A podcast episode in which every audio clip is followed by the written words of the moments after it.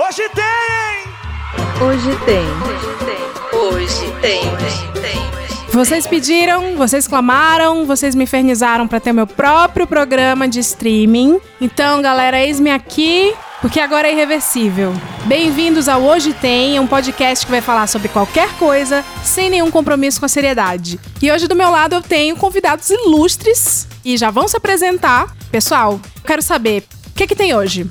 Oi, eu sou a Carol e hoje tem revelação de peruca embaixo de outra peruca. Oi, eu sou o Dorian e hoje tem o Campeonato Brasileiro das Gay.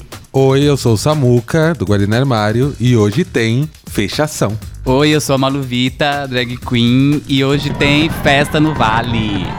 E eu sou a Leila Germano e hoje tem RuPaul Drag Race, o grande debate sobre a grande final. Para começar, vamos todo mundo se alinhar de uma coisa, tá, convidados? Muito provavelmente a gente tem seguidor ouvinte hétero, branco, que leva uma vida muito complicada, muito difícil, ganhando mais do que as mulheres, tendo mais oportunidades, e eles não têm como se atualizar sobre o universo drag.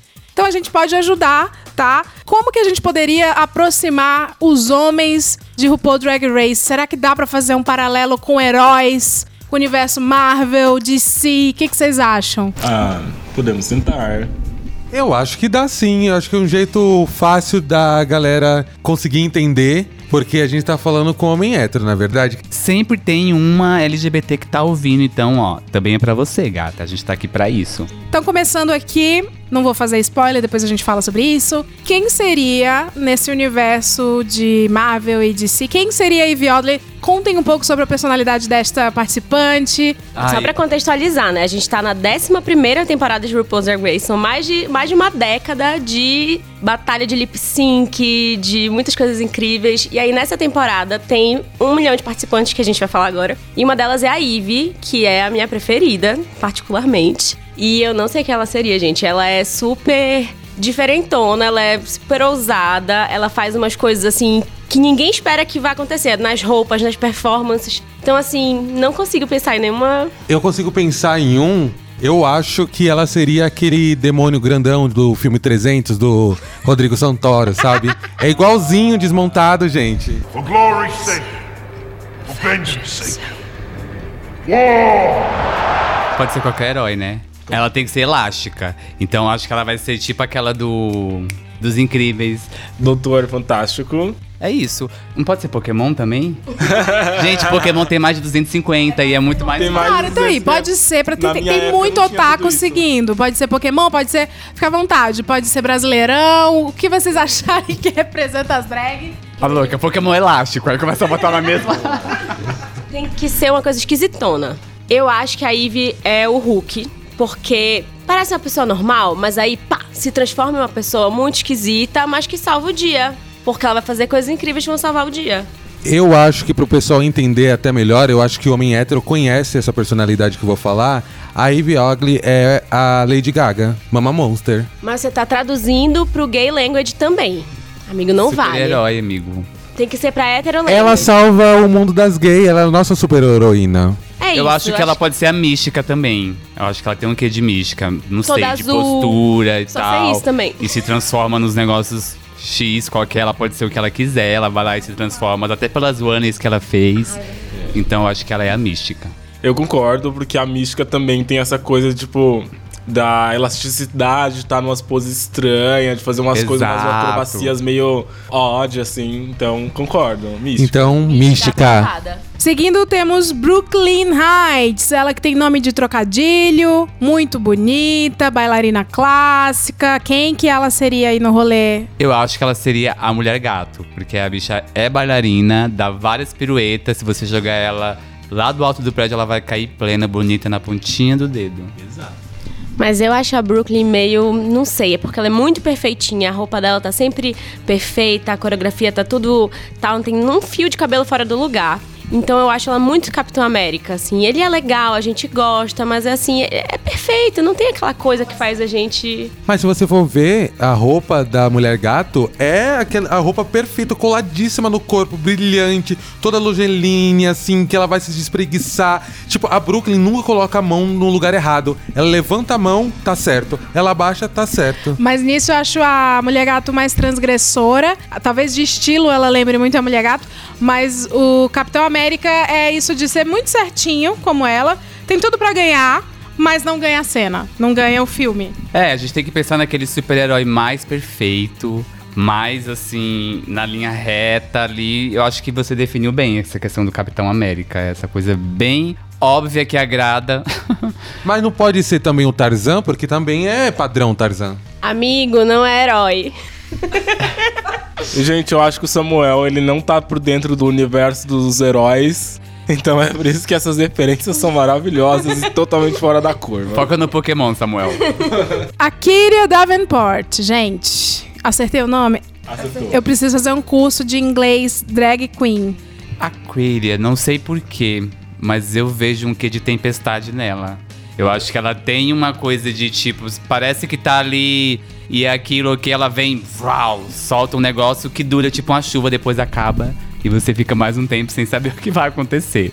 É, a Kyria, ela é bonita, sim, tem presença, assim, mas ela sempre cai naquele background, assim, de... Não, não brilhou o suficiente. Todo mundo adora a Tempestade, né, um dos, dos X-Men mais favoritos, mas, tipo, não é o primeiro que vem na cabeça de todo mundo quando você fala de X-Men. E E, não ó, teve filme solo. Exato. Gente, eu sei que não é super-herói, mas sabe o que a Kira me lembrou? Caverna do Dragão. tipo, todo mundo já assistiu, mas ninguém é tipo, meu Deus do céu, eu vou parar pra ver. Tipo, a Kira, você não vai parar pra ver. É verdade.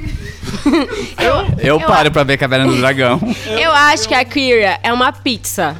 Tipo, é legal, sabe? Eu tô com fome comer uma pizza, mas tu não vai naquele dia especial comer uma pizza, entendeu? Então ela é tartaruga ninja, é isso? É. Nossa, a gente tá misturando tudo. Ela é o Michelangelo. Ó, agora vamos pra polêmica. Eu, particularmente, não conheço ninguém que goste de Silk Ganache. Silk Ganache, na minha opinião, foi. Você gosta? Gosto. Vai eu achei que pra hoje. essa temporada morninha, se não tivesse Silk, gente, o que seria desse programa, né? Então eu achei que ela foi um é personagem verdade. fundamental e tava ali com esse propósito. Ela falou, eu vou para causar, ponto. E se ela não fosse causar desse jeito, ela ia ser mais uma, X. Então foi essa causação que levou ela pra final. E eu tô de novo concordando, porque a Silk ela trouxe um drama pra temporada. Eu acredito nela, ela tem aquela militância, ela meio que. A gente pegou um ranço dela no começo, mas não dá pra esquecer tudo que ela tá defendendo na temporada. E o que, que ela tá defendendo? De- A inveja, o ranço, a discórdia? Não, ela tá defendendo que é a vez das garotas grandes ganharem alguma coisa. Eu acho que a Silk, ela não soube é, usar bem a militância dela. Ela errava, ela fazia as coisas mal feitas, e quando as pessoas chegavam pra cobrar dela uma melhoria, porque tava todo mundo ali querendo uma evolução, ela usava da cartada da ai meu Deus, vocês estão sendo gordofóbicos. E na verdade, às vezes não era. Porque muitas vezes os próprios jurados falaram: olha, a sua espuma não tá colocada direito, olha, o acaba- Me acabamento. explica a espuma. Que um hétero vai ficar espuma? Que que é isso? Gente, só pra lembrar a pergunta, qual super-herói que a Silk é, tá? Eu não sei. Ah, eu acho que ela é meio caverna do dragão. Eu acho que ela tem que ser aquele que, que causa o rolê, não sei, tipo... O Thanos. Sabe quem eu acho? Da Caverna do Dragão, a Uni. A Uni que atrapalha todos. Ela tá junto com a galera. Unicórnio. Ela tá junto com todo mundo. Você tá torcendo pra todo mundo ali se dar bem. Mas ela atrapalha porque ela tá macomunada com forças do mal. Eu acho que a Silk conseguiu uma coisa inédita, que foi uma união pelo ódio. Todo mundo odiava a Silk e aí a gente conseguiu todo mundo torcer contra ela. Mas aí eu acho que a Silk ela seria mais o Hulk, porque todo mundo gosta até certo ponto, mas sabe que é uma presença que, meu, pode foder com o rolê. Eu acho que a Silk fez um bom trabalho, porque a gente tá aqui falando sobre ela e ela chegou até o final. E acho que assim como o Hulk ou os outros personagens, mesmo não sendo o maior eh, super-herói, ainda assim é falado, é lembrado. E ela fez por merecer chegar até o final. Gente, eu não gosto e não assisto, mas eu tenho certeza que tem alguém em Game of Thrones que é assim. Todo mundo odeia, mas fazia a série acontecer. Todos, na verdade. Cito também o Gavião Arqueiro, que é um herói, um anti- anti-herói, né? Ele fez muita cagada, virou um assassino de aluguel, mas é, tá dentro do quadro de funcionários da Marvel. Bem lembrado. Eu acho que essa- esse lance do anti-herói define totalmente a Silk. Agora, a Miss Simpatia, né? Assim, não a eleita Miss Simpatia, mas de nossos corações, Miss Vende. Vende! Eu acho, só pra começar sobre a Vendi, ela foi arrastada metade da temporada. Eu acho que ela durou muito mais que ela devia. Ela chegou muito mais longe do que ela devia também. E tudo isso porque os produtores tipo, fizeram alguma coisa pra ela ficar. Assim, foi arrastada? Foi arrastada, mas ela tem uma- coisa que ninguém mais tem, o carisma. Se botar Miss Vende aqui, ela vai entreter todo mundo, vai todo mundo ficar de boa. Por isso que eu acho que ela é o Deadpool. Ótimo, definiu perfeitamente. Perfeitamente, Deadpool. E usa vermelho, né? Usa vermelho e Deadpool, assim como Miss Vende, é o personagem que não cansa. Você poderia acompanhar em várias temporadas. Se você pegasse Vingadores Guerra Infinita, Vingadores Ultimato e colocasse o Deadpool de graça, você iria gostar. Não iria ser uma presença estranha, assim como a Miss Vende. Só que ela seria aquele tipo de super-herói que nunca ia mudar a roupa dela ali. Você vê que o Homem-Aranha muda uma coisa ou outra, o Super-Homem vai lá, dá uma alinhada ali no shape, mas ela não. Ela ia ser aquele super-herói com a mesma roupa sempre. Exatamente, sempre com aquele colã apertado. Exato. Agora, outra, essa sim, eleita Miss Simpatia, Nina West. Essa é fácil. Nina West é milituda. Ela chegou lá falando das causas que ela faz. A Nina West é uma drag, assim, super milituda. Ela tá envolvida com os direitos LGBTs. Ela vai pra protesto, vai. Enfim, lutar pelas coisas. Então, quem é que vocês acham que ela seria? Pra mim, Capitão Marvel, porque ela é muito doce. Você subjuga de início. A Capitã Marvel você- era subjugada porque era uma mulher, por ser uma mulher. Mas ela é super forte, milituda. E ela leva no carisma. E daqui a pouco você tá se rendendo pra ela. Eu acho que a Nina West tá tudo certo também com o personagem aí que. É que eu não conheço, eu nu- nunca vi o filme, né, da Capitã Marvel. Mas ela me lembra muito Ursinho Pooh. É tão querido. Eu amo as referências do Samuel. Não tem nada a ver com nada. Fugiu ao tema. Mas tá no universo pop, que todo mundo conhece, né? No- Todo hétero já assistiu TV Cultura e na época que passava Ursinho Pooh, gente. Verdade. A gente vai deixar passar. Sugar Cane. Sugar Cane, Zorro. Who cares? Porque, gente, minha justificativa pode soar meio estranha. Mas, tipo, o único hoje que eu conheço é super-herói la- latino é o Zorro. Amiga, ela não é latina, não. Ela é Indian American. A Suga é mais. Ó, vamos pensar. A Suga é mais velha. Ela é muito polida, assim, muito bonitona, mas ela também não rouba a cena. Aquele ratinho lá dos Tartaruga Ninja que ensina todo Não é, não, não seria o Wolverine. universo Marvel. Foca herói, universo Marvel. Foca A Sugar Cane era engraçada, mas a gente tinha outras queens muito mais engraçadas que ela na temporada, então ela meio que acabou no, no safe. Tipo, ela ficou safe por um bom tempo a temporada inteira. Eu acho que ela pode ser o Robin. Do Batman e Robin. Ela pode ser o. Exato. A apagadinha tá ali, existe. Todo mundo sabe quem é. Mas ninguém vai querer andar com ela no recreio. Ninguém vai querer que. Ninguém imagina assim: Robin, vem, sal- vem salvar minha vida. É o Batman, né, gato? Aquele pessoal que no, no pôster de divulgação do filme aparece bem pequenininho, que tá lá pra constar. O tipo Groot, que é a arvorinha. Eu acho que acho que é quem. Agora, essa aqui eu nem vou me demorar porque eu sei que vai ser unanimidade. Plastic Tiara. Deixa eu dar o contexto aqui. A Plastic, ela vem de uma família de drags, que é, é como se fosse assim. Pelo que eu entendo pelo programa, né? Que eu não sou drag e não estou no meu local de fala. Pelo que eu entendi, tipo, normalmente quando você começa a fazer drag, é, tem uma pessoa assim que já faz há um tempo que te ajuda a te montar, fazer as coisas e chama normalmente de mãe drag. A Plastic tem uma mãe drag muito influente, que é a Alissa, que ensinou tudo pra ela. Então ela faz parte dessa família drag. E ela já chegou no programa muito cotada. Todo mundo assim, nossa, Plastic, que é filha da Alissa, que não sei o quê. Então ela já tinha dinheiro, tinha beleza, Gente, é praticamente quase como se. Tô zoando, tá? Mas como se fosse comprou o lugar dela lá. É o Homem de Ferro. Plastic Tiara é o nosso Tony Stark, que ficou ali no, nas heranças da família, né? Do que o pai deixou e já tinha dinheiro, já tinha tudo. E ela se, se, se escurou nisso. Tinha o poder, tipo, o Homem de Ferro não nasceu com um dom, um poder, uma eletrostática diferenciada. É, pagou por isso. Ela, você acha que ela tinha uniqueness? Eu acho que ela não é ninguém disso aí. Eu acho que ela é Cavaleiro do Zodíaco. Ela é Atena, perfeita Atena, com aquele vestido branco, linda, maravilhosa, feminina, garota, deusa. É ela, e de vez em quando ela pega as armaduras ali, coloca, faz um bafo.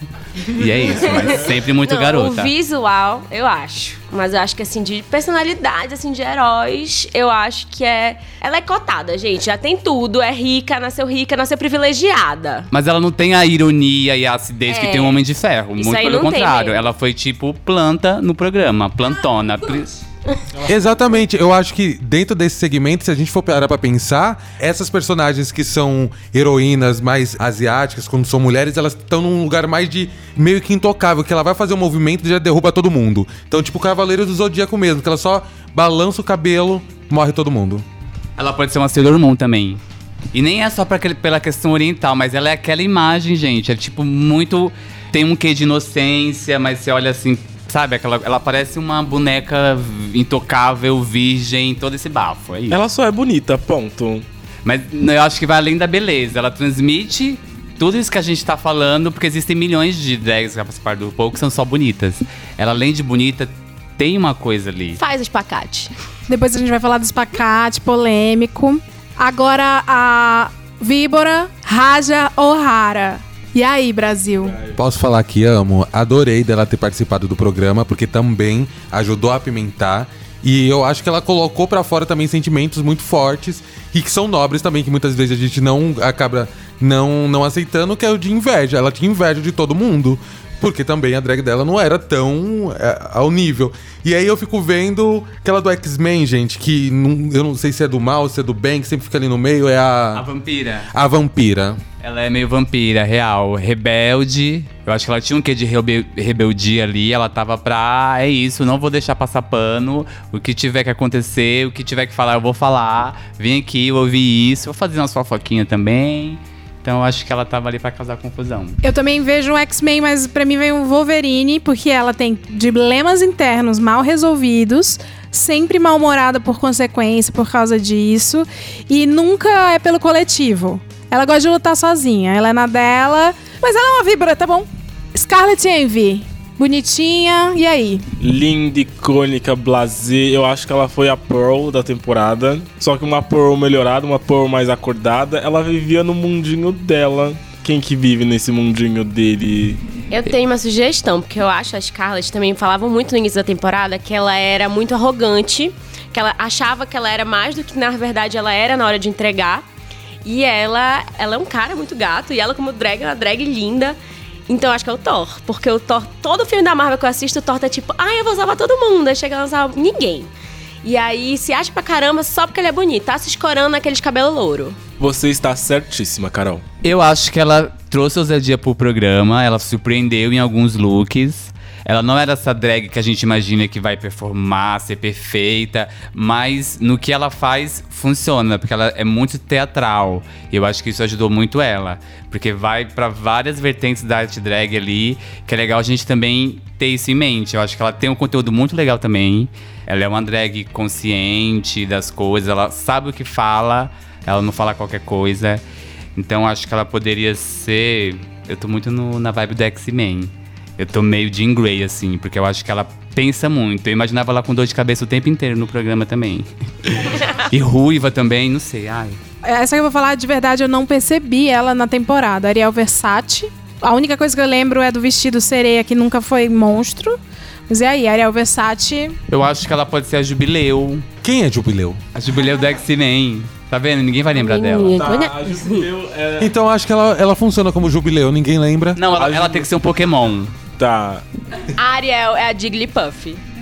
Fofa, fofinha, toda rosa. Ela canta, todo mundo vai dormir que ela canta mal. Mentira, não sei como ela canta. Eu não lembro mais nada da Jigglypuff. Mas eu só pensei porque é rosa e fofa. Eu, eu gosto dos looks da Ariel. Pra mim, assim, o visual dela parece um arco-íris humano. Ela vai ser o Pokémon, aquele Eevee, aquele que se transformava em três outros iguais, só mudava a cor? Não tinha um que era tipo uma raposinha? Ah, é verdade! Que tinha um do choque, o do fogo. Eevee, ela é o Eevee. Tem, um dos, tem várias versões dela, são todas iguais, só muda a cor. Concordo. Chamou de comum. Eu gostei do Jigglypuff porque ela faz geral dormir, sim. Mercedes Iman Diamond, a nossa muçulmana, drag muçulmana, foi a primeira, né, de todas as temporadas. Tem algum herói muçulmano? Tem algum herói que saiu cedo? Sobre ela, só queria dizer uma coisa.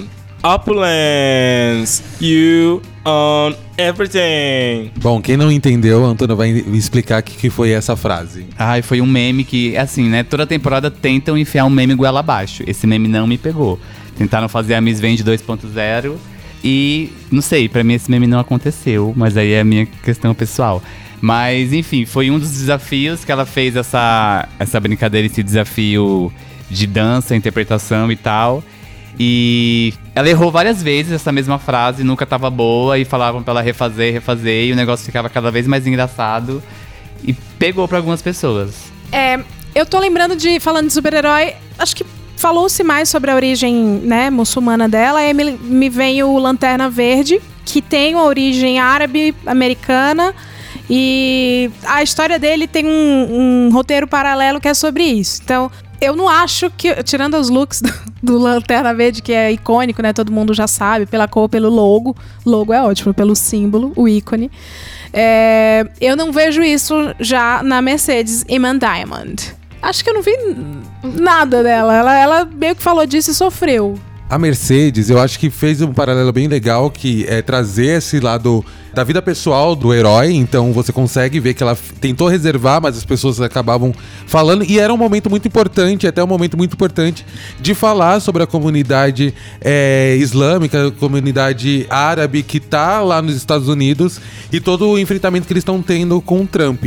Então ela tá- está ali no programa, acho que foi um momento muito importante, assim como a história do Lanterna Verde também está no enredo. Porque aí os americanos e pessoas que não têm contato igual a gente. A gente tá aqui, pensou, pensou e não sabe nenhum super-herói árabe. E provavelmente deve ter. Provavelmente eles devem ter os super-heróis que as crianças devem. Mas eu acho interessante ela tá ali por isso. Eu acho que ela não soube aproveitar a oportunidade que ela tinha. Mas eu consigo entender que ela não tinha força naquele momento para falar sobre questões tão dolorosas, ainda mais com um, um presidente que estava querendo que todos eles fossem embora. Então eu entendi o choro dela no programa. E eu, particularmente, achei o momento dela no programa um dos mais emocionantes da temporada inteira. Foi lindo e todas chegaram, abraçaram, abraçaram ela. Quando ela começou a falar exatamente do porquê ela não, não se soltava, se sentia presa no, no programa e tudo mais. Enfim, acho bom lembrar disso. Kohana Montrese. Eu acho que ela tem que ser aquele super-herói meio que não pensa muito no seu uniforme, na sua roupa ali de herói. Tipo assim, ah, eu vou lá salvar a galera e vai ser isso. Se- Eu tô pensando aqui, não tem algum super-herói que improvisou muito a roupa na hora de criar o seu, o seu look? Homem-Aranha, eu acho que na primeira roupa que ele faz, assim que ele percebe que ele tem poderes, ele vai lá e cria a própria roupa e fica horrível. Verdade, bem lembrado. Ah, eu só queria, não, não falando sobre herói, mas sobre a Kohana, é, assim como a Plastica, a Kohana era filha de uma outra drag que já participou de RuPaul. Então ela já chega com essa, é, esse, esse peso de cobrança, né? Dela seguir os passos da, da mãe drag dela. E isso não aconteceu. E, pra mim, ela parece a Titi de Vem. Vocês concordam? Não concordam? Me lembrou muito, mas eu acho que a Titi ainda tinha um pouco de carisma, assim. Você queria, você ria com ela, você achava ela legal, então ela durou mais. Eu acho que a Titi tinha personalidade. Titi é uma drag queen da temporada 8 ou 9. E eu acho que a Titi tinha mais personalidade do que a Kahana. Eu não falo da personalidade, eu falo da cara mesmo. Tipo, ela aparece a cor. Até o dentinho faltando ela tinha. Soju, gente. Soju, dormiremos? E aí? A verdadeira Jigglypuff. Agora chegamos. Agora sim. Mas eu vejo ela co- como aquele patinho lá do. Psyduck. Gente, Psyduck é igual. Não, não anda meio desengonçado, não sabe andar de salto, cai o tempo todo. Fala pra ela: Ó, vo- sua função é fazer isso. E ainda faz errado. Então, a gente não tem muito o que falar sobre a Sojo porque ela foi eliminada no primeiro episódio, não tem não tem material. É verdade. Soju não vou comparar com o herói, vou comparar com o famoso mestre dos magos. Ele que aparece, fala alguma coisinha e vaza. E Soju, que Deus a tenha. Agora finalizando, Mama Ru, RuPaul. E aí, quem que seria? Eu vou dar meu palpite, eu acho que seria o próprio Thanos, que é um vilão, porque ele elimina a população das drags ali, ele, ele fica com aquela panela, que é a grande final. Mas e vocês acham que é quem? Eu vejo ela muito como Zord. Também é careca e tal, e tem todo o poder e fala pra. Escolhe as pessoas que vão estar no grupo dela durante aquele ano, aí no ano seguinte troca todo mundo, mas o Zord é sempre o mesmo. Bem Ranger. Menina arrasou na definição. Aquela do. Velho do aquário. A velha do aquário. A velha do aquário que manda em todo mundo na porra toda e faz, vai lá e faz isso. Aí vai os monstrinhos dela e faz. Mas nem só de RuPaul Drag Race vive esse programa, tá? Quando a galera me pediu pra fazer um podcast, eu bem me lembro, um dos pedidos especiais foi que eu contasse os meus rolês aleatórios. Não, porque a Leila é a rainha dos rolês aleatórios. Quer saber? Vai ter. Vai ter rolê, mas vai ter primeiro de vocês. Então eu declaro aberta a sessão Rolês Aleatórios do Twitter. Essa aqui é da arroba punk underline ster. Toda vez que eu saio pra tomar uma cervejinha, eu vou parar na Argentina. É o quê? É o quê? A mina vai parar na Argentina, gente. Essa sequência aqui também é ótima. Arroba Atalaia Juruba. Primeira vez que eu fui pro Rio de Janeiro, eu tava num carnaval do Rio e eu lembro de beber uma garrafa de uísque, apaguei os flashes da minha memória são. Eu sendo carregada na avenida, eu vomitando por uma prostituta, eu pulando dentro de um carro que tava com a janela aberta que tinha parado no semáforo, soco na minha cara, sangue, eu em cima de uma árvore e do nada eu acordei dentro de uma carroça. Cara, cara, tá tudo bem com você? Tá tudo bem aí na selva? Mais um rolê aleatório, essa aqui é do César Gaglione, equipe do Jovem Nerd. O rolê dele é provar Vegemite ou Vegemite e conversar sobre o meu relacionamento com a Rachel McAdams durante uma visita ao set de um filme. Então tá bom. Agora um rolê aleatório bem peculiar sobre política e o arroba da pessoa tem nome de arroba de robô, de bot. É o arroba luizh1995m. Eu e um amigo estávamos andando na Paulista quando vimos um pessoal fazendo manifestação a favor do Biruliro. E ele teve a brilhante ideia de chamar todo mundo ali de fascista. Arrumamos maior confusão e fomos salvos por um cara aleatório que levou a gente pro AP do namorado dele, onde ficamos falando de política por horas com uma alemã chamada Silva enquanto tomávamos vinho branco. Fiquei tão mal que fui vomitar no banheiro que era do tamanho do meu quarto. Ainda por cima, passei mal no metrô, voltando para casa. Quando eu acho que eu encontrei o rolê aleatório, mais rolê aleatório de todos, vocês vêm e se superam. Por exemplo, arroba PVC 1986. Bebi demais no cemitério, deitei em cima do túmulo e caí dentro. Tudo bom. rolê aleatório do arroba. Casa de swing com meu ex-sogro. Enquanto nós estávamos procurando uma pizzaria que ia ter uma festa de aniversário de um conhecido. Entramos, falamos que tínhamos sido convidados para a festa, só que a festa lá, para nossa surpresa, era outra. Mas saímos de lá assim que vimos que a galera não tava comendo pizza. Correto. Arroba Gugu Sujo. Ai, eu amo esse perfil porque é um Gugu sujo.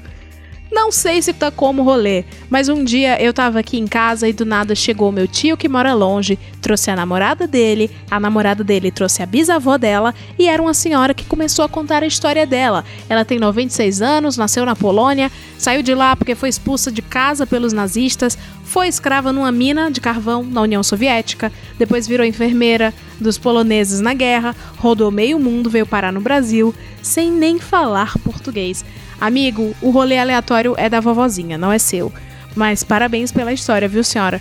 E se você gostou dos rolês aleatórios dessa semana, desse programa, prepara que vai ter mais, é só mandar no Twitter. Sempre tem as threads aleatórias da Leila, no caso eu. E a gente vai fazer outras threads aqui também. Aguardem! Vamos voltar a falar de drag. Drags aleatórias. E aí, pessoal? Gostaram da final? Acharam justo? Acharam. se sentiram representados? Eu achei a final justíssima, porém, para uma final eu esperava mais. Eu acho que as tem- duas temporadas anteriores me entreteram mais como proposta de final. Apesar do show, né, a última dublagem ser muito icônica. Assim, é, eu vou falar primeiro sobre uma particularidade, tipo, eu assistindo uma final de RuPaul, pra mim foi incrível, porque foi a primeira vez que eu assisti num bar, numa balada, junto com meus amigos, tava todo mundo lá, né, Maluvita, tava, todo mundo que tava aqui tava lá, menos o Dória. Mas E não quis ir. que não quis ir. Gente, eu tinha compromisso, não dava pra ir. É a Copa do Mundo das Gay. Não tem compromisso acima disso. Mas então, aí foi muito bacana. Eu gostei muito de assistir. Eu acho que quem segurou todo o programa, quem todo mundo tava esperando pra assistir era a Ivy. A Ivy sabia que o show dela era esse último, essa última apresentação. Eu acho que ela quis mostrar tudo que ela quer mostrar com a drag dela. Ela não fez grandes piruetas, ela não fez grandes malabarismos, mas ela mostrou pra que veio. O primeiro look dela foi fantástico. Eu não entendi no começo, mas depois eu vi que ela colocou no próprio stories dela o todo o conceito daquilo e eu acredito que tenha sido uma coisa muito importante. Mas eu não sei ler inglês. Mas eu acho que foi muito importante. A gente acredita, né? Deve ter umas palavras junto que fez sentido. Sim, eu, eu, se eu não me engano tinha escrito God, então deve ser alguma deusa aí, não sei. Mas, e aí o, seg o segundo look dela pra apresentação, eu nunca vi uma drag de quatro cabeças, foi a primeira vez e eu acho que só por isso ela já merecia ganhar, gente. Gente, enquanto vocês ouvem o podcast, vão no Twitter da Leila. Ela vai dar referências visuais do que a gente tá falando, porque vocês precisam assistir e saber do que a gente tá falando mesmo. Assim, particularmente, tem uma tendência, assim, na minha vida de ser muito pé frio. Eu sempre torço pra quem perde. Até em eleição, gente, todas as eleições que eu já votei na minha vida, nem pra deputado eu elegi alguém. Então chega em RuPaul. E assim, todo ano eu vou lá, eu faço campanha, bora, gente, fulana vai ganhar. E aí tem quatro anos seguidos que eu tô pegando porrada na minha cara. Aí eu tenho esse histórico, né, de nunca torcer pra ninguém que vai ganhar, principalmente o RuPaul. Então foram quatro temporadas, assim, sempre indo pra pessoa, torcendo pra ela e chega, ou não chega nem na final, ou quando chega na final, tipo, é logo eliminada. Então eu sempre quebro a cara. E nesse, assim, eu pensei, pô, a Ivy, que é a que eu mais gostei, vai perder, né? Porque ela é toda esquisitona e as outras têm muito mais popularidade e tal. E chegou na hora e ela ganhou e foi, meu Deus, eu não acredito que isso tá acontecendo. Foi tipo assim, não acreditei que aquilo tava acontecendo. Foi, pra mim, foi uma final incrível por causa disso. Agora, assim, de performance, poderia ter sido melhor, mas eu acho que foi muito bom pra aquele momento e serviu para as coisas. Eu acho que vai ficar na história. Eu vou lançar essa pergunta para que a gente possa refletir. Será que a gente está sendo engenheiros de obras prontas? Porque será que dá para ser melhor? Porque já fizeram tantas coisas, eu acho que vai ser mais difícil agora inovar, porque é uma pessoa só em cima do palco, e a não ser que a gente queira que ela pegue fogo, e porque aí vai ser realmente diferente, vai ser inovar. Porque eu acho que a Ivy fez, gente, foi uma, é uma drag de quatro cabeças, ela se contorceu todo com um vestido mega pesado, e ela, ela se entregou na música. Quem assistiu e quem tiver a oportunidade de assistir, você consegue ver claramente que ela estava sentindo a música, que ela estava na vibe, ela dançava, e você sentia que a voz da Lady Gaga, que foi a música que ela dublou, parecia que saía da garganta dela. Amiga, eu vou esperar pra ver uma drag pegando fogo. Puta vida! E agora desliga! Tá pegando fogo, bicho! Chama o bombeiro lá! Eu acho que assim, a Ivy foi perfeita, foi maravilhosa. A coitada deve estar com escoliose porque carregou o programa nas costas e essa final também. Mas, tendo tudo isso em mente, eu acho que ela foi a única que chegou a fazer isso, porque eu concordo com você que já existiram N temporadas e a coisa tá ficando desgastada. Mas eu acho que a gente tem que pensar que a final é o momento que elas fazem o show que elas querem, do jeito que elas querem, com a roupa que não tem o tema específico, que é diferente do programa, de você dublar com a roupa que você fez pro desafio e de repente você tem uma música lá que a roupa escolheu e que você tem que dublar sem pensar em, em que preparação você vai levar pra lá. Se você vai levar um objeto, se você vai lembrar, levar uma roupa que combine com a música. E chegou na final, a Ivy foi a única que pensou em trazer algo fora do que a gente vê em cada episódio do programa. Você só vai ver na final a performance que elas fizeram para aquela música, naquele momento, meses pensando naquilo, porque provavelmente elas recebem um, um roteiro, um guia para ter todo um planejamento para elas criarem. E eu acho que ela trouxe de fato algo novo, assim como a Sasha ficou num momento icônico e as outras não. As outras foram tipo mais do mesmo. Pensaram em revelações muito óbvias que é roupa, peruca. A Silk ainda tentou fazer umas coisas legais, mas ainda caiu naquele mesmo clichê de roupa e peruca. E enfim, gente, e por mais que seja muito difícil, dá pra fazer muita coisa, muita coisa. E ela foi icônica em usar os espelhos e fazer o rosto dela se, se espelhar ali. Você vê várias bocas dublando, eu achei isso magnífico. E é isso. Essa é a Maluvita, bicho! E aproveitando a oportunidade de ter uma drag aqui no, no, no meio, que a gente pode tirar também algumas dúvidas, eu de fora não consigo ver pra onde poderia ir. Você já viu coisas mais é, inovadoras aqui no Brasil de apresentações? Você pod- poderia falar, resumidamente, que apresentação aqui no Brasil te é, chamou mais atenção das drags que se apresentam aqui? Porque eu acho interessante também aproveitar a oportunidade pra falar que apesar de a gente assistir o RuPaul e estar falando sobre isso, a gente dá todo o apoio pra todas as drags e transformistas que existem aqui no Brasil, que já trabalham há muitos anos, que estão aí batalhando há muitos anos pra ter o espaço, assim como Silvete Montilla, como a Márcia Pantera, que foi a percursora e inventora do bate-cabelo, como Glória Groove hoje, Pablo Vittar. Então, antes de ter todas essas e até mesmo de RuPaul é, existir como programa, já existia um movimento aqui muito forte, até dentro da própria ditadura. Então, é, você como drag, é, o que, que você poderia falar pra gente do que já aconteceu aqui no Brasil de coisa incrível, como a final do RuPaul? Ótima pergunta. É, eu acho que assim, fazer drag na América, Estados Unidos, essa coisa toda, eu acho que é muito mais fácil do que no Brasil, por questões óbvias de ser outra qualidade de vida, outra realidade. E as brasileiras, meu, se viram e dão um show que eu acho que não. É muito foda isso. Por exemplo, já teve performance da Alexia Twister, que ela tirou, sei lá, sete, oito perucas, tipo, de forma perfeita, que se ela faz aquilo numa final, todo mundo ia achar o grito, embora eu acabei de dar o exemplo óbvio da peruca, mas eu não espero foi. que tenha vídeo uma- no YouTube, porque eu preciso ver isso. Deve ter vídeo no YouTube sim, que foi inclusive numa festa Priscila. Enfim, mas eu acho que Ícaro Kadosh também, que é uma drag que muitas pessoas ficam falando que assiste RuPaul, aí depois conhece a drag e acha que a drag imitou o RuPaul, sendo que a drag veio milhões de vezes antes. Que as pessoas comparam muito com a Sasha Velour, e ela tipo é uma drag careca que é, pra mim, é a única drag que não precisa. Ela fica sem roupa nenhuma no palco, parada, sem se mover, gruda o pé dela no chão. Ela começa a dublar e você fica o tempo inteiro olhando pra expressão dela, pro rosto, pra emoção que ela passa. Ela é perfeita. Procurem aí, Ícaro Kadosh. Dá vontade, né, Sasha? Dá vontade. Inclusive, elas se apresentaram juntas da vez que a Chassa Valor esteve aqui e elas fizeram uma apresentação incrível com a última roupa que a Chassa Valor se apresentou, que é aquela máscara, e tava no rosto da Ícaro. Sim, perfeita. Márcia Pantera também, que é a rainha do bate-cabelo que as pessoas falaram aqui. Então vocês veem a Brooke lá, linda, maravilhosa, jogando o cabelo, abrindo espacate gata. Márcia Pantera ia subir naquele palco, ia passar, ia entrar na plateia, ia dar pirueta, ia girar, ia fazer tipo a RuPaul ficar, ia fazer, ia bugar o holograma que é a RuPaul. abrir o espacate na cara da RuPaul. Queria aproveitar e trazer um assunto polêmico aqui pra mesa, gente. O espacate. Ele equivale, vamos falar aqui pro público leigo ou homens héteros, ele equivale a uma cesta de três pontos, assim. Uma sainha. Como assim? Tipo, Quando é. passa a bola por baixo da perna do outro? É, quando você faz alguma jogada ali do futebol mais que todo mundo vai e grita. "Ah!" É tipo essa coisa. Esse pacote é tipo aquela coisa que sempre vai funcionar e a galera vai gritar, vai aplaudir. Sabe quando você tem uma entrevista de emprego e você tá indo muito mal? No RuPaul é meio que isso. Você abriria o espacate na frente do RH e daria tudo certo. Pelas regras, não é? E aí você ia chantar estar.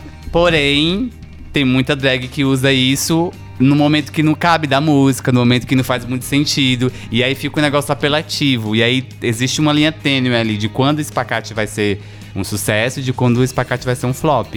Então pense bem antes de dar o seu espacate. Eu, eu gosto muito da. Me corrijam se não foi ela, mas eu acho que foi a Monet que fez o anti-espacate. Tava rolando uma dublagem, assim, muito. A música ia subindo, assim, a, a energia. E aí ela foi fazer como se fosse pular. E aí ela volta pro chão e só fica fazendo assim com o dedo. Não, não, não. E continua dançando, assim. Foi incrível, porque ela zoou com a cara de todo mundo. Militou sem prometer. Militou sem prometer. Na verdade, ela prometeu e não cumpriu, né? Porque ela fez todo o drama de que ia pular e abrir o espacate aí, pô, não foi.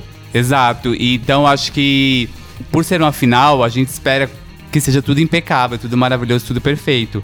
E tem coisas que quem já é do mundo drag faz ou sabe que fala: Meu, você tá na final do programa e você cometeu essa falhinha, por exemplo, a Silk, tava com uma peruca enorme, um look, a música começou, acho que não foi nem por dois segundos, ela já arrancou a peruca e já tirou a roupa. Gente, drag não tem regra, óbvio, mas pra mim, se você tá com aquele, aquela roupa toda, aquela peruca, segura, cria expectativa, faz o público te enxergar primeiro com esse primeiro look, aí você vai, bom, faz a revelação. Então, pra final, eu achei um, um erro muito amadorzinho.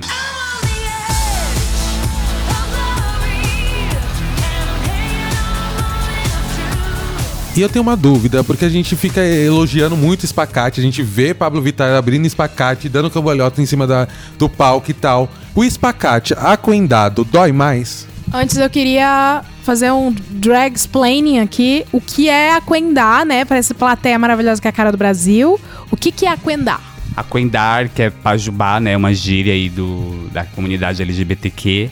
E é você esconder a neca, né? Que também é outra gíria. Pronto, agora a gente vai falar em, nas nossas gírias ninguém vai entender. Neca é pra guardar. É o- pinto. Pra guardar o pinto. Exato. Então, né, como drag tem muito essa coisa de explorar o feminino, embora não seja só isso, a drag pode ser o que ela quiser, pode ser uma árvore, pode ser um animal, pode ser, enfim.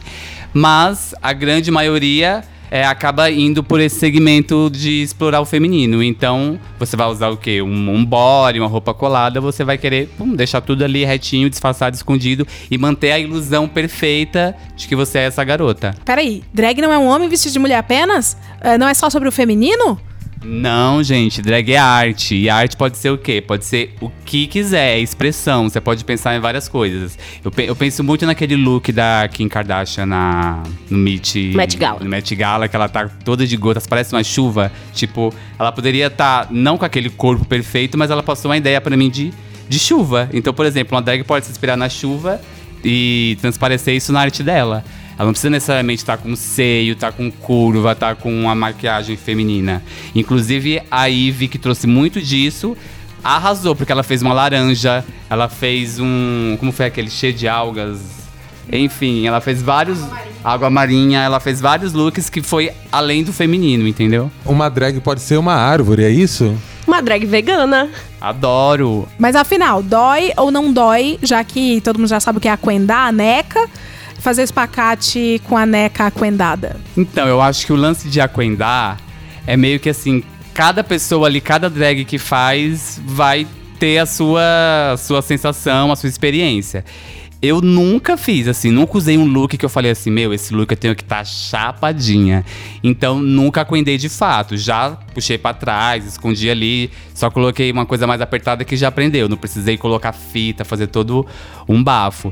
Tem umas que super fazem e, lidam com o negócio de boa, tem umas que não gostam. O espacate, não sei falar porque eu não sei fazer. Não sou tão alongada assim, então eu tento arrasar a performance de outra forma. Porém, confortável eu acredito que não seja, mas eu acho que vai do corpo de cada um ali lidar ou não. Uma pessoa mais experiente, por exemplo, a Brooke, que é super bailarina ginasta, deve ser pra ela fichinha. Então eu acho que vai do limite corporal de cada um. Bom, eu tô aqui com a Maluvita, já é drag. E eu queria saber se vocês têm nomes drag. Vocês já falaram sobre isso. Vocês. O o Samuel, eu sei que já. Então, é muito interessante falar sobre isso porque hoje, quando a gente tá fazendo a gravação, no dia anterior foi eh, o meu aniversário de drag. Eh, fez um ano ontem que eu me montei de drag pela primeira vez, pela Maluvita. Se eu não me engano, foi no dia da parada LGBT, ou um dia antes. E saindo de lá, a gente foi pra uma festa muito bacana que acontece aqui em São Paulo, que é a Festa Feijão, que é de uma amiga nossa, que é a, a Core. E a gente foi pra lá e é uma festa drag muito bacana, muito militudos. E assim, foi uma experiência muito surreal, porque eu tive que tirar a barba, que já fazia quatro anos que eu não tirava, então foi muito diferente me olhar no espelho sem barba. Eu não me reconheci, comprei leite de contato, fiz todo o rolê, eu queria mesmo saber como é que é que faz. Então eu fui lá na, na Santa Cecília, comprei o- um vestido na, num brechó, depois cheguei em, eh, fui na 25 comprar os acessórios, colei à noite com cola quente, e aí peguei luva e coloquei o, o- as unhas. Gente, eu só não consegui achar um, um salto do meu tamanho naquele momento, que foi muito rápido, mas eu fiz todo o lucro com um tênis, que o calço 43 aí não dava. Mas eu- é, é muito fantástico, eu acho que todo mundo deveria passar por isso, porque é surreal, é um momento mágico e que a comunidade LGBT traz pra gente pra lembrar desse lúdico, sabe? A gente brincava tanto de imaginário na infância, a gente fica adulto e esquece. E pelo menos na comunidade LGBT a gente pode voltar a sonhar e em ser quem a gente quiser ser. E isso é muito legal de ser drag. Mas a Neca, você acordou? Amiga, eu coloquei um tule por debaixo do, do, do vestido, na verdade dois tules pra ficar com uma cintura, porque eu não tinha espuma pra fazer a cintura. Então eu não precisei aquendar. Então ficou muito de boa, assim. Eu, eu parecia uma senhorinha. Exato, essa questão do, do enchimento que muitas drags usam pra deixar é, o quadril, a forma corporal ali mais Nicki Minaj, é, ajuda muito nessa questão de aquendar. Eu também já usei vários looks que eu coloco enchimento e ele só já cria um volume suficiente que cobre ali toda a frente, aí não precisa fazer o, o truque de aquendar. Eu nunca me montei, mas há anos atrás eu fiz uma brincadeira com alguns amigos e o meu nome de drag é Natasha Kit Kat. Não sei qual que foi o conceito que a gente estava usando, mas era alguma coisa sobre ter uma bebida alcoólica no nome, alguma coisa de comer.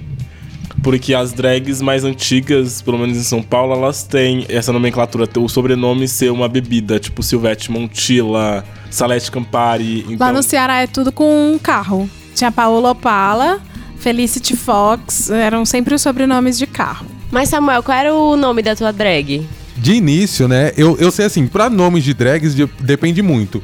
O que eu aprendi, pra você ter um nome de drag, você tem que se montar de drag, Pra que você se olhe e veja. Eu tinha na mente que ia se chamar Dandara. Eu uma vez eu acho que ouvi uma pessoa falando que existe um jeito de você montar o nome de drag, que é seu, seu primeiro cachorro ou cachorra, mais o nome da rua que você morava. E aí o meu foi Dandara Giovanni, porque eu morava na Giovanni Mário e o nome da minha cachorra era Dandara.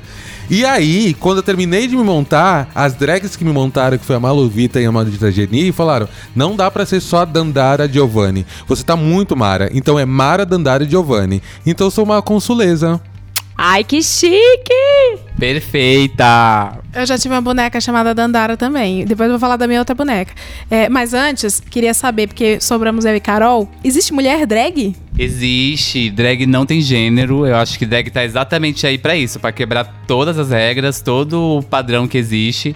Então, assim, qualquer pessoa pode fazer drag, seja mulher, seja trans, homem, enfim. Até hoje eu não conheci nenhum homem hétero que faz drag, mas sei que existe.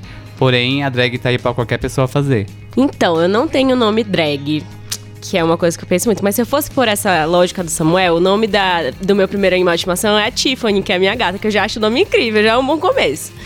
Mas, assim, cara, eu gosto muito de, de me montar, embora eu sempre faça em partes, assim. Eu tenho uma página de maquiagem que eu já fiz uma maquiagem muito louca. De, tipo, eu ficar preta e branca, eu ficar com seis olhos. Então, eu gosto de fazer coisas malucas, assim. Eu sou... Ah, eu sou a Ivy Oddly, gente, desculpa. Você é bem Club Kid. Só que eu nunca cheguei e me montei assim, da cabeça aos pés. Assim, fiz um look, fiz uma. Comprei. Na verdade, já comprei peruca, né? Pra ir pro carnaval. No carnaval dá uma pirada. Vamos ver se daqui a uns carnavais a Tiffany alguma coisa vem aí. Eu nunca, né, me montei de drag, óbvio, mas eu sempre tive um nome para um, um futuro caso eu vá me montar. Que é, eu tinha. É tudo nome das minhas bonecas, tá, gente? Eu já tive a Dandara, né? Que o sobrenome era Ohio, porque. E assim, eu não sabia nada sobre drag, eu apenas gostava da sonoridade. Dandara O'Hara. Ohio. Porque eu vi um filme que tinha a cidade de Ohio, eu achei legal. E a outra boneca que é, é a Yáscara de Lacroix. Porque eu era uma criança muito louca pelo Christian Lacroix. Eu fiz faculdade de moda, né? Eu fui uma criança muito antenada com essas coisas de desfile. E Yáscara era o nome da vizinha. E aí eu achei. Eu A cresci. vizinha era seu animal estimação. Era- a vizinha era a minha Tiffany. Mas é isso, achei um nome bem interessante. Quem sabe um dia, gente. Eu amo esse nome, mas assim como a drag mais conhecida desse YouTube, que é a Lo- Lorelai Fox, é muito difícil de falar, gente. Eu não sei repetir o nome da sua drag, amiga. Yáscara Lacroix. Yas... Como é que é? Lacroix. Lacraçou. Eu gostei porque tem um lacro no meio, então já é lacração. Tem uma amiga minha Lacrou. também, travesti cantora, que é MC de Lacroix, também é bafo. Então, ó, tá tudo no esquema. E eu acho que a Yáscara do condomínio já tá bem velhinha, por sinal. A dona Yáscara. Beijo. Por onde anda a dona Yáscara? Será que já tá no, no asilo? Tá. Agora de momento Raul Gil. É um momento bem. Vocês podem falar, eu tiro o chapéu pra corrupção, eu não tiro o chapéu pra corrupção. A gente vai se apropriar das palavras da Mama Ru Pra quem vai o seu Sachê Whey e pra quem vai o seu Chantei e o Stay. Pra quem não sabe, uh, Sachê Whey é quando ela manda a pessoa vazar do programa, você foi eliminado. E Chantei e o Stay é quando você vai pra próxima etapa ou quando você ganha, né? O meu Chantei e o Stay vai pro Nail It ou Mandou Bem, que é uma série da Netflix que é dos piores confeiteiros. Eu sempre falo isso nas histórias, o povo já deve estar careca de saber, mas se você tá com um dia péssimo, um dia ruim, você foi esculachado pela vida, não ganhou seu aumento, não foi demitido, sei lá, liga nessa série, são os piores confeiteiros, eles são péssimos e é engraçadíssimo. Porque eles ficam batalhando para reproduzir bolos artísticos e sai uma merda. Então, eu gostaria que eles ficassem. O meu chanteio stay vai pra minha amiga Dana Lisboa, que é uma artista incrível, já que a gente tá com esse tema LGBT é aqui na roda. Enfim, ela é uma amiga que tá lançando a música dela e foi um estouro. Eu tive a oportunidade de fazer o videoclipe dela. Então eu recomendo para vocês ouvirem, porque é uma artista trans que tá aí no meio dessa comunidade T que precisa muito, muito de voz cada vez mais. Eu acho que a nossa comunidade tem que sair dessa coisa só GGG que o, os gays estão tipo achando que o, o, mundo gira em torno da própria cabeça e a gente precisa entender que existem outras siglas, outras representatividades. Então acho que vale a pena a gente valorizar sim esses artistas que fazem um trabalho independente e que precisam muito da nossa voz de enaltecer, compartilhar e fazer a, a comunidade crescer mais ainda. Então o que eu recomendo para todo mundo é ouvir a música Swingueto da Dana Lisboa, Dana com dois N's, procurem nas redes sociais, que é incrível. O meu chantei e o stay vai pras bikes, né, que dominaram o espaço aí. Uh, agora na cidade tem muito mais ciclovias e ciclofaixas. Tá com um número muito maior de pessoas andando de bike usando isso como um, um meio de locomoção. Então fica aí o meu chantei. A gente, sou a menina da maquiagem, então vou falar uma coisa do mundo das make. O meu chantei e o stay vai pra usar a pele mais light. Eu acho que é uma coisa que eu tô gostando muito, de não ficar carregando muito em reboco, de realmente deixar a sua pele aparecer mais. Isso não significa uma, uma maquiagem chata, dá pra gente fazer o olho mais colorido do mundo, a boca mais louca, mas assim, deixar um pouco a pele aparecer e não ficar naquele padrão de reboco, contorno, Kardashian o tempo todo. Meu Chantei Stay vai hoje para esse programa né? O primeiro de muitos, porque eu gostei muito do que foi feito aqui, do que está acontecendo. Vocês talvez não estejam vendo, porque vocês estão ouvindo, mas é uma mesa muito diversa. É muito bacana isso que a gente está discutindo e trazendo vocês também para o debate. Então a gente fez uma, uma releitura de um programa que é para o público LGBT, para que a gente possa fazer com que outras pessoas também conheçam o nosso universo. E eu achei tão fantástica essa ideia. E meu chanteio stay é pra, pra você, Leila, por você ter tido uma ideia dessa. E na verdade eu sei que foi muita gente aí pedindo pra Leila ter um podcast. E ela demorou muito aí pra fazer, mas agora ela fez. Ê, palminhas, palminhas do público, toda a audiência. Isso aqui vai pro LinkedIn direto. Oportunidade. Bom, obrigada. Agora vamos detonar, né? A hora ninguém aqui é 100% bom. Sachei Way, eu vou começar pro polêmico, né? Final de Game of Thrones. Porque eu comecei amando, para mim fez todo sentido, mas eu participei recentemente do episódio de Game of Thrones dos Seriadores Anônimos e a galera me convenceu que foi um lixo é, de amarração. Um lixo assim. Foi o final dos roteiristas ploteiros, né? Da galera do plot twist. Mas foi um, a preocupação de dar plot foi tão grande que o final foi mal, mal amarrado, teve cortes bruscos, muita coisa ficou sem explicação. Então foi um sachê away. Mas a série, para mim, continua sendo minha favorita. Pra mim, o sachê away vai para as novelas da Globo. Gente, como piorou. Depois de Avenida Brasil, o que, que foi que aconteceu? O que, que foi esse sétimo guardião? Pelo amor de Deus, horrível, horrível. Pode ir embora. O meu Sachê Away vai pro autoplay do Netflix, tá? Porque ninguém aguenta aquela série já tocando, você só quer parar e ver o que, que tá na lista ali, já começa alguma coisa tocando, algum barulho, alguma música, e é isso, Sachê Away. Eu vou dar o meu sachê away pra essa galera que tem a cultura do cancelamento. Daquela coisa tipo, vou cancelar, vou boicotar. Eu acho assim, você não gosta? Não consome, vira as costas, não escuta, não lê, não assiste e ponto. Você não precisa jogar uma coisa lá embaixo para enaltecer outra. Então vamos pensar, vamos ser um pouco mais inteligente e vamos deixar de ser tóxico, caralho. Mas eu vou cancelar a próxima coisa aqui, então quero dar o meu sachê away pro açaí do Sudeste, gente. Eu vim lá do Pará, tô há dois anos morando Eu jurava aqui. que era pro Carlinhos Maia. Olha, também, mas eu vou, eu vou focar nesse açaí por enquanto. E assim, gente, eu não sei se é uma coisa da criação, mas que, se alguém tem algum parente me ouvindo aí, vão saber como é que é. A gente aprende, é uma coisa intrínseca. A gente vai olhar pro açaí daqui e vai falar, eca. E é isso que eu sinto, porque todo mundo, o tempo todo tá, ah, vou pedir um açaí, vou pegar um açaí e vou lá. E eu fico tipo, "Ugh", e eu tenho que disfarçar que eu tô com nojo. É horrível, não dá. Muito que bem. Ó, lembrando todo mundo que aqui é só um episódio piloto, então a gente pode ter sido muito bom. E é, a gente vai adorar saber que foi muito bom.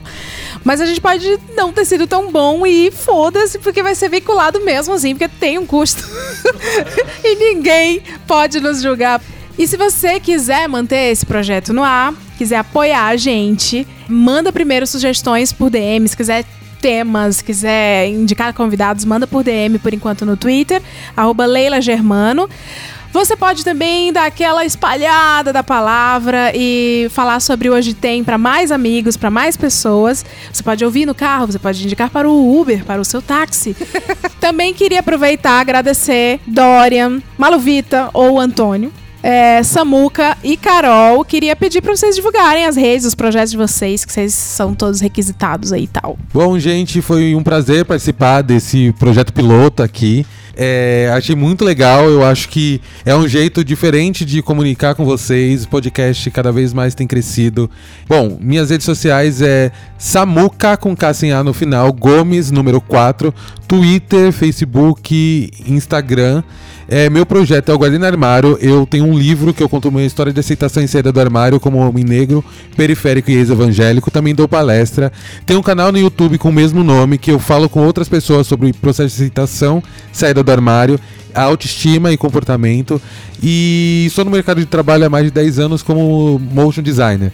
É muito bom saber que eu, como homem negro, ocupo vários espaços que antes não era meu e hoje é meu por direito. Então, é, eu fico muito feliz de poder contribuir para uma sociedade melhor. Então, entre em contato comigo e vamos conversar. Bom, gente, eu também gostaria de agradecer, né, pelo convite da Leila de participar desse piloto. Pra vocês me acharem no Twitter é arroba DorianGustia, com Y. E no Instagram é it's underline Dorian, também com Y. E é isso, eu não, não sou famoso, não sou nada. Mas a gente tá querendo tornar o Dorian famoso porque ele tem muito a dizer e a gente tem até um, um nome pra fandom dele que é. Bom dia, seguidorians. Então, gente, ajuda aí a fazer volume no Seguidorian, segue ele. Ai, gente, foi muito legal estar aqui. É, eu nunca tinha participado de um podcast, eu achei muito louco, muito incrível. É, eu tenho um- há uns dois anos, mais ou menos, um canal sobre beleza no YouTube. E não só sobre beleza, eu gosto de falar sobre cultura pop, eu gosto de dar umas militadas de vez em quando, com o apoio do Samuel. Então, eu queria muito que vocês fossem lá conferir, dizer o que, que vocês acham. É, tanto o meu canal no YouTube quanto a minha página no Instagram é arroba itfalida. Na verdade, o YouTube não tem arroba, mas vocês entenderam, é itfalida. It falida, tipo IT de Itaú? É isso mesmo! Ah, então é IT de Itaú. Isso, Itaú! Tá, então entendi. Arroba It de Itaú, falida. Manda jobs. E eu sou a Maluvita, Maluvita com dois T's, né? Pra garantir aquele tesãozinho ainda mais potente. Adoro, procura meu arroba, que eu escolhi esse nome só pra ter um arroba exclusivo geral. Então, se vocês colocarem arroba Maluvita, vocês vão me achar, seja em Twitter, Instagram, Facebook, qualquer lugar. E é isso, tamo aí. É, me encontrem aí nas festas, nas baladas de São Paulo. De vez em quando a gente faz um showzinho, dá um close também. Milita quando tem que militar. E é isso aí, tô super grata pelo convite da Leila. A gente mal se conhece, mas já considero pacas. E é isso, tamo aí. Agora eu queria divulgar dois eventos, aproveitando um. Infelizmente não vai ter Bienal do Livro esse ano, que eu divulgaria sempre. Vai ter a PocCon. Você, nerd, que quer conhecer um pouco mais de cultura LGBT. A PocCon é uma feira LGBT de quadrinhos e artes gráficas. Vai acontecer dia 22 de junho, dois dias antes do meu aniversário, mandem mimos. Aqui em São Paulo, na rua Domingos de Moraes, 1581. Domingos de Moraes, 1581.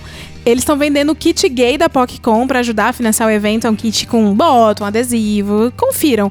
Sigam no Instagram, POC underline con, com um N no final. E o segundo evento, talvez o Samuca e a Maluvita possam falar melhor, que é sobre a parada LGBT de São Paulo. Bom, a parada LGBT de- desse ano vai rolar no dia 23 de junho e é um momento muito. um dia depois. É, e é um momento muito histórico hoje no Brasil, porque a gente finalmente conseguiu a criminalização da LGBTfobia. Apesar de ainda a votação não ter chegado até o fim, a gente já tem a maioria dos votos. E isso é muito importante para a comunidade, sabendo que o Brasil é o país que mais mata LGBT no mundo. Então é importante que a gente tenha essas políticas de segurança. Também nós temos o 19º Prêmio Cidadania em respeito à diversidade LGBT+, que na qual eu estou concorrendo como influenciador. Então vão lá, votem em mim. É só colocar blitz.com, vote no Samuca. E aí vocês vão achar lá o link para poder votar em mim. E é muito importante a gente ter esses movimentos aqui no Brasil, sabendo que a gente tá fazendo história como comunidade LGBT e essa resistência que a gente tá fazendo. É isso, gente. Então, é a maior parada LGBT do mundo. Então, não precisa ser uma LGBTQ pra estar lá nesse dia com a gente. Eu acho que juntos somos mais fortes. Então, vamos fazer esse barulho. Cada ano que passa, a parada aumenta. Então, contamos com a presença de todos. Isso aí. Lembrando, você não precisa ser gay pra lutar contra a homofobia, não precisa ser trans pra lutar contra a transfobia, não precisa ser negro pra lutar contra o racismo. Você apoiando, endossando, estando lá e falando e enfim, todo mundo conversando e se apoiando, tudo vai dar certo. Agora, como esse podcast não tem compromisso com a seriedade também, é, a gente encerra, tá, gente? A partir daqui, no finalzinho, eu vou sempre deixar uma mensagem do Bom Dia Grupo, o momento do deboche, o momento nihilista do programa. Então, é, a mensagem que hoje nós temos pra vocês é: se com a boca te digo que não, com o coração te digo que nem fudendo. Tchau, pessoal. Até mais. Tchau. Tchau! Beijo.